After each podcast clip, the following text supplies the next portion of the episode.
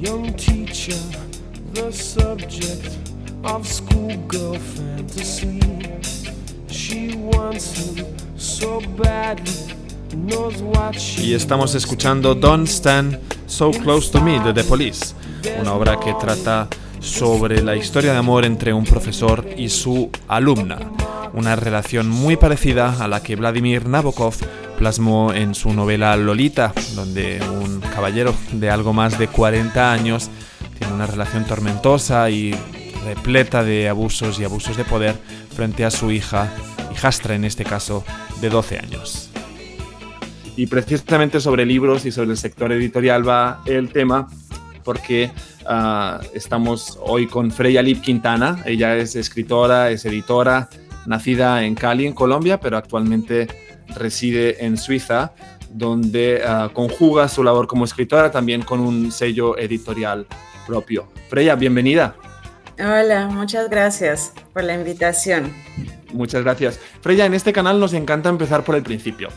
Entonces, me encantaría que nos contaras cómo fue tu infancia en la capital del, del Valle del Cauca y cómo surgió tu amor por la escritura y la literatura.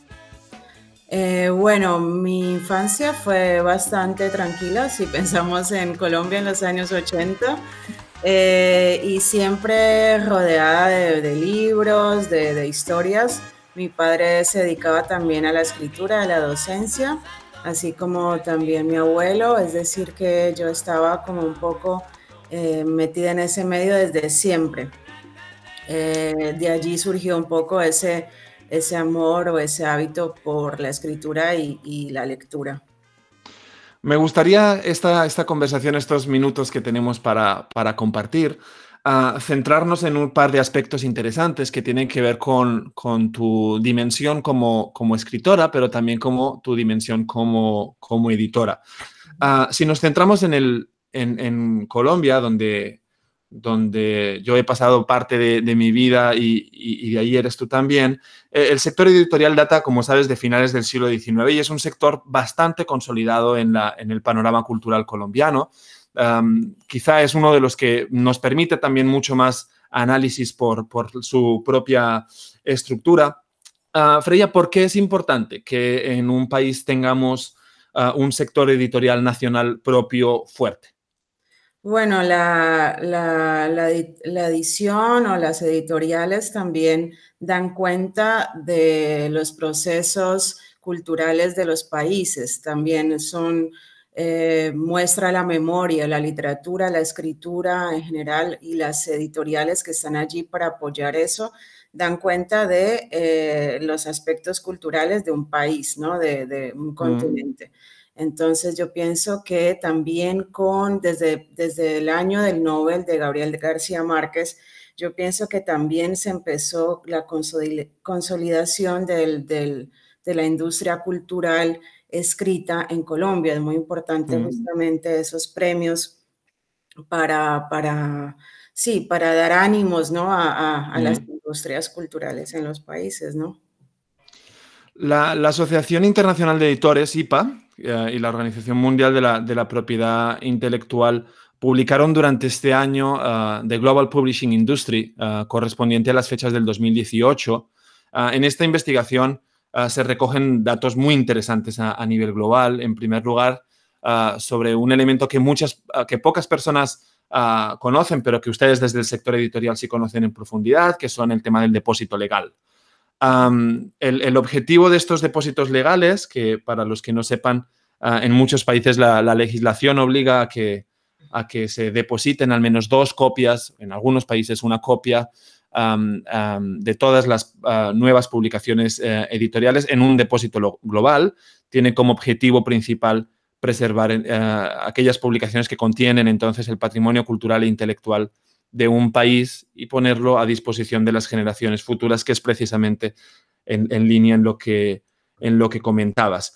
Uh, precisamente este análisis revela que el número de documentos depositados en estos últimos años ha ido en creciendo, pero uh, otros estudios nos, nos cuentan que uh, el libro impreso va, si me permites la expresión, de capa caída. ¿Cómo se conjugan esos dos datos y cuál es tu visión sobre la evolución ahora mismo de, del nivel de publicaciones a nivel global. No, claro, el libro en papel o el libro tal como lo conocemos hasta ahora, no es que se vaya a acabar, porque también uno siempre llega a participar en ese tipo de debate del fin del libro, el fin del libro impreso, pero desde hace bastante tiempo, o digamos desde ahora, desde el auge de las nuevas tecnologías, ahora con la crisis del coronavirus, todo ha cambiado la manera como nos acercamos y consumimos arte. Por ejemplo, nos dimos cuenta que cuando hablamos de música, de teatro, se volvió casi imposible eh, asistir, ¿no? Desafortunadamente son, son manifestaciones artísticas donde que necesitan un público y un escenario, pero no así con el libro. Y también lo que de pronto pasó fue que todo se volvió internet, entonces, el trabajo desde casa, la manera como, como vemos eh, películas, series, etcétera, y también eso ocasiona como una saturación en las personas que de pronto empiezan a decir, no, no quiero escuchar más música digital, quiero ir a comprarme un disco, quiero sentir en las manos el, el CD, el vinilo, y pasa igual con el libro. Entonces, más que terminarse, eh, la manera de, tener algo en papel, de sentirlo. También el libro ofrece la posibilidad de que se puede consumir de manera electrónica o incluso existe el audiolibro, ¿no? Que tal vez eh, antes, vamos a hablar, no sé, 15, 20 años estaba mal visto, ¿no? O pensar en un libro como un ebook era algo y que decíamos eso no va a pasar jamás, no, se, no puede ser. Y ahora la gente lee mucho en el teléfono, en la tablet o en el dispositivo ebook.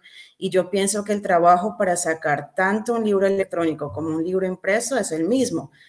Es decir, el diseño y la diagramación de un ebook es, es eh, también es, toma bastante tiempo y lleva bastante trabajo.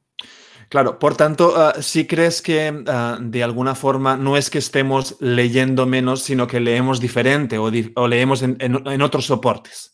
Exactamente, yo pienso que, también con esta crisis eh, eh, que, nos cambió la vida a todos, no sabemos si para siempre o es momentáneo, pero hay, nuevos, hay muchos nuevos hábitos que, que la gente empezó a adquirir y uno de ellos es, es leer de otra manera, leer en, en, el teléfono, leer en una tablet, que era algo que de pronto no habíamos estado obligados a hacer antes, pero que ahora cuando empiezan a cerrar todo, bueno, la gente dice, no puedo trabajar todo el día, no puedo eh, dedicarle solamente mi tiempo libre a mirar televisión, entonces mm. también puedo leer y se puede leer de en, un, en un teléfono. Claro, eh, aterrizando un poco este sector ah, del que hablamos, de la edición, al mundo colombiano y al español donde estoy yo, las, ventas de libros en Colombia en el 2018 alcanzaron un, máximo. Ah, y con un crecimiento además respecto al año anterior de un 2,5. El mercado español, por ejemplo, en el 2019 fue en el sexto año consecutivo después de, crecimiento, después de, una decaída profunda en el año 2008, coincidiendo con la, crisis económica. Freya, ¿crees que estas cifras reflejan la realidad de nuestros hábitos de lectura, por ejemplo, en Colombia? Ah, e, ¿Están funcionando esos planes nacionales de lectura y escritura que impulsa desde el gobierno colombiano desde hace ya bastantes años? Sí, yo pienso que sí. La verdad es que nosotros, por ejemplo, desde Ediciones El Silencio, como una editorial pequeña independiente, eh, desde hace más o menos dos años publicamos gracias a, las becas eh, del gobierno en Colombia.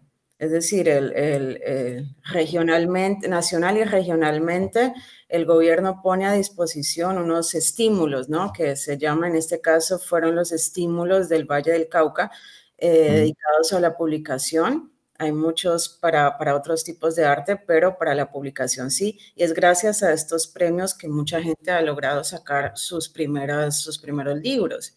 Y yo pienso que sí, que el apoyo del gobierno es fundamental para la publicación, de, sí, de, de para la riqueza editorial. Mm.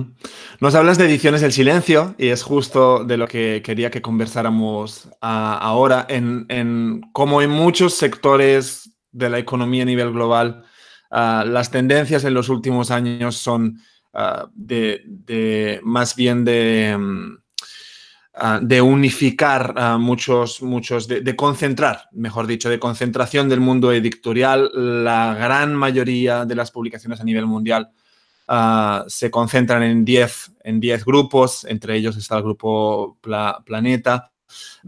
¿Cuál es el rol que ocupan estos pequeños editores como tú en un sector tan ah, grande y que tiene columnas tan fuertes? Yo pienso que es importante que exista la, edición independiente, las pequeñas editoriales, porque también pueden estar, eh, pueden estar más cerca de los autores. Eh, a veces, por ejemplo, en, los países, bueno, en Colombia, digamos, la capital es Bogotá, entonces la mayor, las editoriales grandes funcionan siempre desde la capital, ¿no? Es así como es normal. Pero esta es una editorial en Cali, es decir, que las ciudades eh, que no son la capital necesariamente necesitan también tener una apuesta independiente y pequeña porque los autores que, por ejemplo, no son muy conocidos o aquellos que están recién comenzando una carrera, pueden empezar a publicar justamente en estas editoriales independientes. Entonces yo pienso que eso sirve también como de experiencia en caso de que este autor eh, quiera publicar después en una más grande. ¿Crees que, por ejemplo, hay algunos temas ah, que las grandes editoriales, al no ser temas ah, mainstream, ah, no, no, los trabajan tanto y en cambio pueden ocupar ese espacio editoriales ah, más pequeñas? Sí, sí, exactamente. Yo pienso también que, que la editorial grande publica sobre todo a, a, la persona que es conocida en el medio, bien sea en televisión o, o en los medios eh, de comunicación, en periodismo, ¿no? Yo pienso que es, gente que, se mueve en un medio conocido, entonces es por eso también que puede llegar más fácilmente a proponer un tema eh, publicable, por ejemplo, como tú decías, por planeta. Y porque mm. nosotros eh, publicamos, por ejemplo, hemos publicado cuento, ensayo, novela, que, es lo que más se publica pero eh, las personas que han publicado con nosotros, como Gustavo Bueno, Luis Miranda, Juan Sebastián Rojas, no se dedican solo exclusivamente a escribir. Ellos combinan la escritura con la docencia, por ejemplo, que vamos a decir que a veces en las editoriales grandes como Planeta publica gente que solamente escribe, es decir, tienen el rol profesional de escritores, entonces eh, tienen, manejan un contrato, eh, es, diferente la relación, sí muchas de las estrategias que hacen estas grandes editoriales precisamente para copar el mercado es comprar a los pequeños sellos. ¿Qué pueden hacer estos pequeños sellos como el tuyo para sobrevivir y para mantener su propia eh, identidad eh, sin el miedo a ser absorbidos? Eh, yo pienso que, como te decía al principio, toda ciudad necesita siempre una empresa independiente en, el medio cultural, yo pienso que, es importante. Y yo creo que, eh, no, sé si un grupo grande estaría dispuesto a comprar a una pequeña editorial independiente, yo, yo no sé si, si realmente mm, pase, o sea, no, no sé si, sí, puede ser, pero yo pienso que también el grupo editorial grande le interesa que exista alguien con quien competir. o las pequeñas editoriales están allí también para, para ser apoyadas por el Estado, ¿no? Que es eso que mm. gracias a es justamente a estas becas que nosotros nos sostenemos y podemos publicar y que los autores nos han elegido también a nosotros para publicar sus trabajos. Mm. Comentabas, Freya, que, que una de, las grandes labores que puede tener un sello independiente o un sello más pequeño es el de, es el de dar espacio a temas que, que, las grandes editoriales no, no, trabajan, pero también a jóvenes escritores o a escritores emergentes uh, que, deseen, que deseen publicar. Una de las mayores preocupaciones posiblemente de estos, de estos escritores es encontrar estos caminos que les permitan construir sus proyectos de vida en torno a las letras, en torno a, las, a la escritura. ¿Qué les podemos decir? ¿Cómo, cómo, cómo ah, si yo fuera, hagamos este ejercicio, si yo fuera un joven escritor y, quiero vivir de escribir, ¿qué tengo que hacer? ¿Cómo puedo tocar las puertas, por ejemplo, de Ediciones del Silencio? Sí, bueno, si, si, si por ejemplo hay un joven escritor que, que tiene un material que dice, bueno, yo, yo tengo este material, me gustaría publicarlo, yo pienso que una de las mejores cosas que puede hacer es enviarlo a los concursos literarios, porque existen. Porque un concurso es una manera también de darse cuenta si lo que yo tengo aquí, este material que tengo aquí, eh, también le interesa a otra gente. Es decir, que eh, porque a veces uno dice, bueno, tengo una idea, tengo, quiero ponerla en marcha y eso lleva tiempo. Es decir, ser escritor no es tal vez una, se ha idealizado un poco, ¿no? Como tal vez esa figura, pero un, escritor tiene que sentarse todos los días durante varios años a madurar una idea y escribirla y darla a conocer y mostrarla y corregirla y después eh, el otro paso es enviarla tal vez a, los concursos. Y bueno, si se gana el concurso, allí ya tiene el presupuesto para publicarlo, porque también el tema de la publicación es el costo. Esta, esta conversación la hemos titulado ah, se, puede, se puede vivir de escribir ah, y, y hemos, hemos, iniciado haciendo como un pequeño, una pequeña fotografía del sector editorial, pues desde, desde tu prisma particular, pero me gustaría que termináramos con, con la respuesta a esta frase. Uh, ¿Se puede vivir de escribir? Bueno, yo, eso, eso yo, yo sí pienso... Démosle ánimos a los jóvenes, por lo menos, Freya. Sí, sí puedo.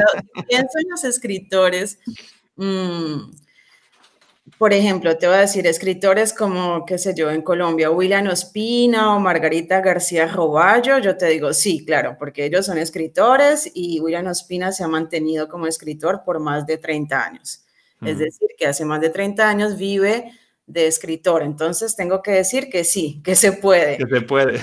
Pero sabemos que no hay muchos así, ¿no? Eh, es decir, y se puede vivir a veces mejor y a veces menos a veces peor, como pensamos en Paulo Coelho, ¿no? El gran éxito en ventas es impresionante hace muchos años también y él vive como escritor en Ginebra, Suiza. Entonces, él como escritor vive bastante bien, vamos a decir. Pero llegar a este punto, es decir, donde el escritor no, no tenga que combinar esta profesión con otras, es, es algo que, que, claro, es difícil. En las artes es así, es lo mismo en, en las artes escénicas, en las artes plásticas, en el deporte, es lo mismo, como Federer, no hay muchos, ¿no? Entonces, eh, ese es como el, el, problema que plantean este tipo de disciplinas, que yo prefiero llamarlas más como un rol, es decir, porque se sacraliza mucho a la escritura y al escritor o la figura de escritor como tal, pero eso también es como negar a que otras personas que tengan otras disciplinas no escriban, ¿no? Mm. Entonces yo pienso que el hecho, un médico puede perfectamente ser autor de, un libro eh, y un escritor puede perfectamente enseñar o hacer deporte o hacer otro tipo de, otro tipo de cosas.